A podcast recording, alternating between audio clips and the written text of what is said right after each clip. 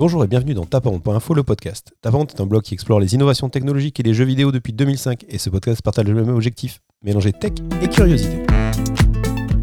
Alors, quelles sont les dernières nouvelles high-tech? Bah, D'abord, c'est Microsoft qui fait parler de lui en cette, en cette période puisque des rumeurs circulent comme quoi il sortirait à partir de janvier 2021 une nouvelle offre qui s'appelle Cloud PC, plutôt dédiée aux professionnels pour l'instant, et qui aurait pour objectif de permettre aux entreprises de louer des, ordinateurs dans le cloud. Alors ça veut dire quoi? Ben, Tout simplement que vous allez streamer votre ordinateur comme vous streamez vos séries euh, Netflix. J'en parle régulièrement, il y a des services comme Shadow, une boîte française qui propose déjà de le faire et qui est plutôt orientée pour les gamers. Mais là, c'est vraiment une offre pour les entreprises afin qu'elles n'aient plus à gérer de parc informatique, hein, tout simplement. Un écran, un petit boîtier pour le streaming, un clavier et une souris.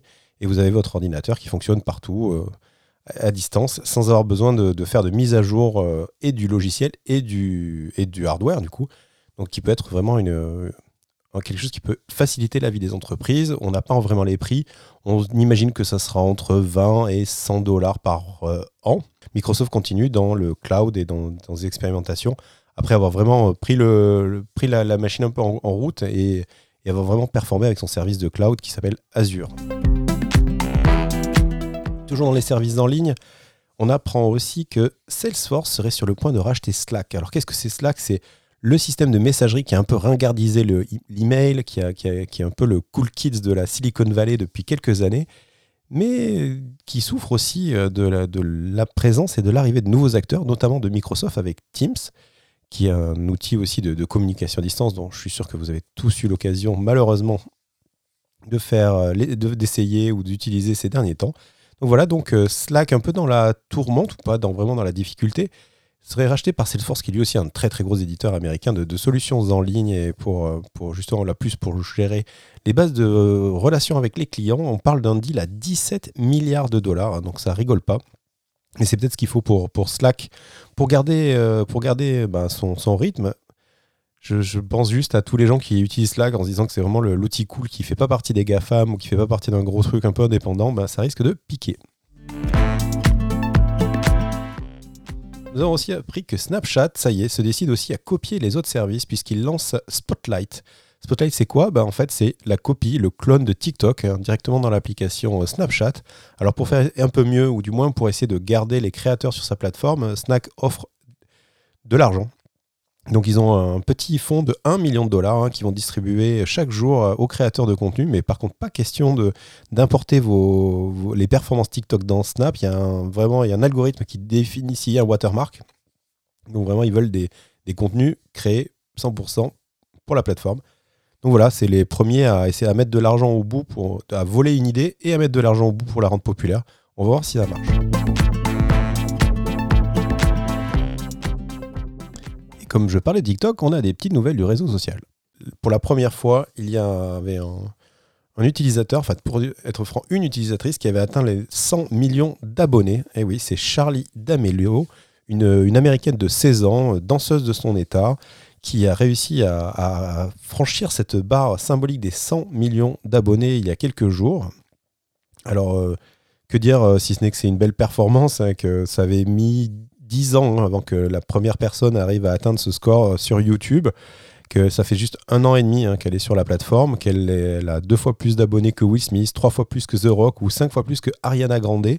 La particularité de, de, Charlie, c'est que en fait, elle joue à fond les codes de, la plateforme. Elle n'a pas de, super dons ou elle fait pas de, d'happening absolument extraordinaire. Elle est juste euh, en communication permanente, quasiment euh, plusieurs fois par jour sur des vidéos. Elle utilise forcément beaucoup la danse vu qu'elle est danseuse et qu'on est sur TikTok. Enfin voilà, en tout cas, elle a, réussi une belle performance. Hein. donc elle a des revenus hein, qui, sont d'après les internets. Hein. elle arriverait à déjà gagner pas mal de, millions de dollars par an. Donc elle a quand même fait profiter un peu sa famille puisque sa sœur Dixie, euh, boostée par, donc par Charlie, arrive autour des 44 millions d'abonnés.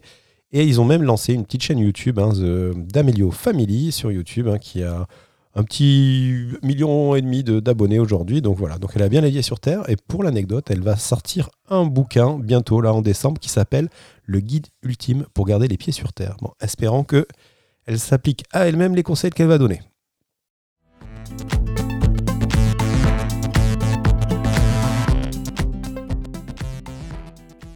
En parlant de conseils, on pourrait peut-être en donner un à, nos ministres de, la défense européenne qui ont vécu une petite, petite déconvenue cette semaine lorsqu'un journaliste, Daniel Verlan, journaliste RTL en Hollande, a pu s'incruster dans une réunion top secret défense où il y avait 27 ministres européens de la défense. Et comment a-t-il fait? Ben, Tout simplement, une photo a été publiée sur le compte Twitter du ministre de la Défense des Pays-Bas et il avait laissé une partie du mot de passe euh, visible.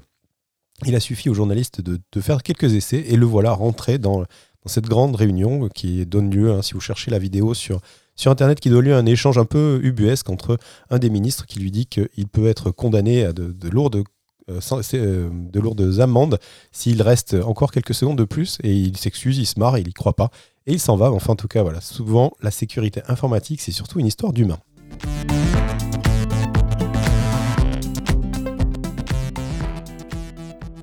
En parlant d'humain, euh, c'est Plus belle la vie qui, euh, qui fait parler d'elle. La série, euh, célèbre série de France 3 a utilisé cette semaine le deepfake pour remplacer Malika Alaoui, qui était malade, enfin en tout cas en quarantaine suite à un cas contact Covid.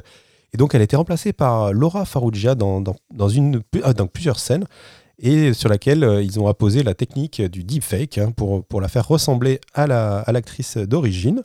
la, la, production a été assez transparente en expliquant qu'ils avaient quand même un peu allégé les, scènes pour que, pour, que, pour que ça soit le plus faisable possible, mais qu'ils ne pouvaient pas arrêter la, le tournage de série, que c'est une grosse machine et que du coup, c'était la, meilleure euh, technique pour, pour continuer à tourner. Enfin voilà, en tout cas, c'est La France et Plus belle la vie, qui est une première série à le faire vraiment de manière officielle.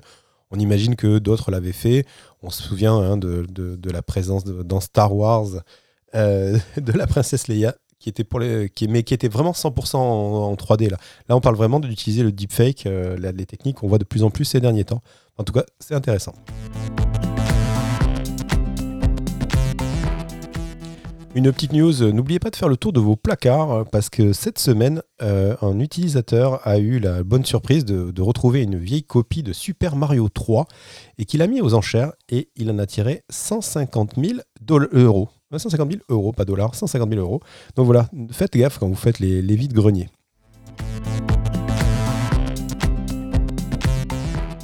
Une nouvelle un peu triste aussi, on apprend que le, le, grand satellite d'Arecibo au Mexique, qui est en fait une grande oreille tournée vers l'espace, va fermer ses portes, enfin a fermé ses portes et va être démoli. En effet, le, le, satellite qui avait été connu dans les années 90 pour son programme SETI, donc qui était l'idée d'écouter l'espace pour essayer d'entendre des bruits d'extraterrestres. Et il y avait notamment un, programme pour que les plus anciens doivent avoir peut-être installé qui, permettait de crowdsourcer l'analyse des, données. Enfin, en tout cas, voilà, c'est fini puisque le, satellite, euh, le satellite, le, télescope est dans trop mauvais état. Donc voilà, c'est un peu triste pour ceux qui ont vécu cette belle époque.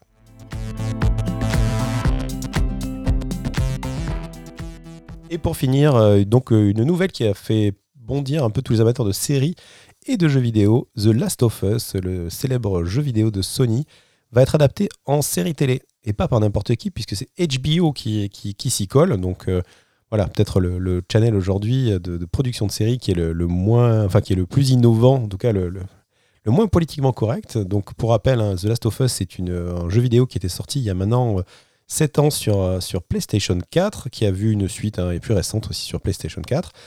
Euh, donc là, la série se remettrait vraiment à l'époque où, euh, du coup, euh, Ellie, 14 ans à l'époque, rencontre Joël et puis ensemble, ils vont devoir rallier un point sur la carte en, traversant donc un monde apocalyptique abandonné aux zombies. Alors si le pitch en lui-même n'est pas très original, le jeu avait marqué les esprits pour ses thèmes adultes à l'époque.